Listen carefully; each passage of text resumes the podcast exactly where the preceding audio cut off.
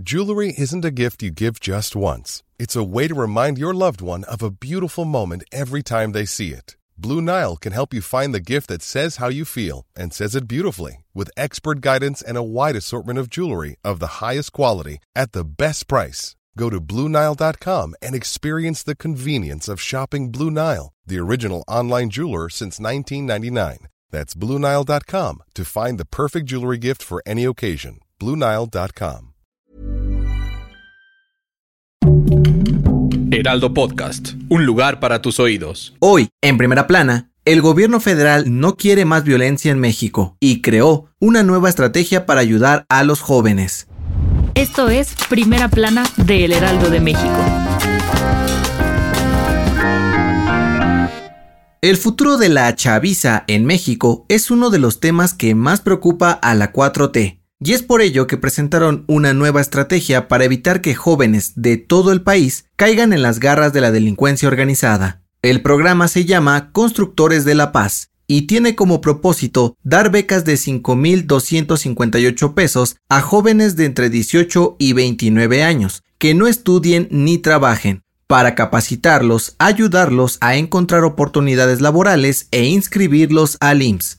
Para esto, un equipo de brigadistas recorrerá las zonas más inseguras del país y buscarán que el mayor número de personas posible se alejen de la delincuencia y se incorporen al programa Jóvenes Construyendo el Futuro. Este miércoles, la jefa de gobierno Claudia Sheinbaum dio el banderazo oficial para este proyecto en la Ciudad de México y dijo que esperan que con él bajen los niveles de violencia en el país y cada vez haya más comunidades pacíficas. Tanto el gobierno federal como la Secretaría de Seguridad y Protección Ciudadana esperan ayudar a al menos 15.000 jóvenes de todo el país este año, con la esperanza de que cada vez sean más. ¿Qué te parece el proyecto? Con información de Cynthia Stettin. Las mejores noticias en solo 5 minutos. Siga Primera Plana a través de Spotify. Durante la mañanera de este miércoles, Andrés Manuel López Obrador mandó un recado a las empresas que tienen autoabasto energético y les recordó que ya es una práctica ilegal, por lo que los invitó a negociar con el gobierno para evaluar otras posibilidades. ¿Por qué está prohibido esto?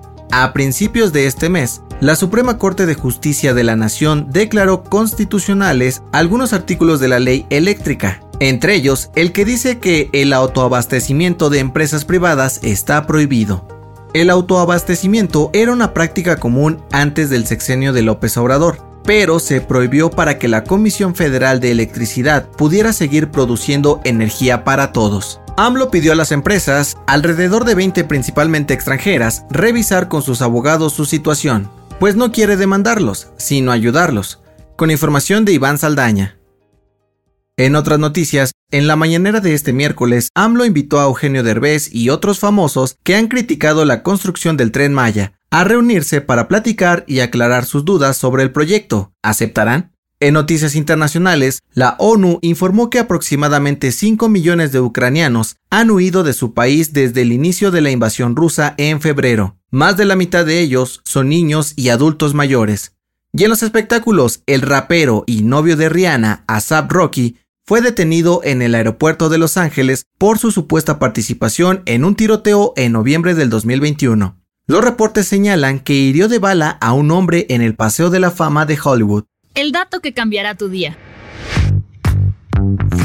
Hoy, la reina Isabel II cumple 96 años. Actualmente es la cuarta monarca con el reinado más largo de la historia, con 70 años. El récord de más años en el trono le pertenece a Luis XIV, quien gobernó Francia por 72 años y 110 días, por lo que le faltan poco más de dos años para superar su marca. La reina de Inglaterra es de las pocas personas en el mundo que puede presumir de no necesitar pasaporte para viajar ni licencia para manejar, pues ella los avala, lo que significa que puede violar las leyes de tránsito sin ser multada. En Australia, Canadá y otros países donde sigue siendo reconocida como jefa de Estado, es conocida cariñosamente como Betty.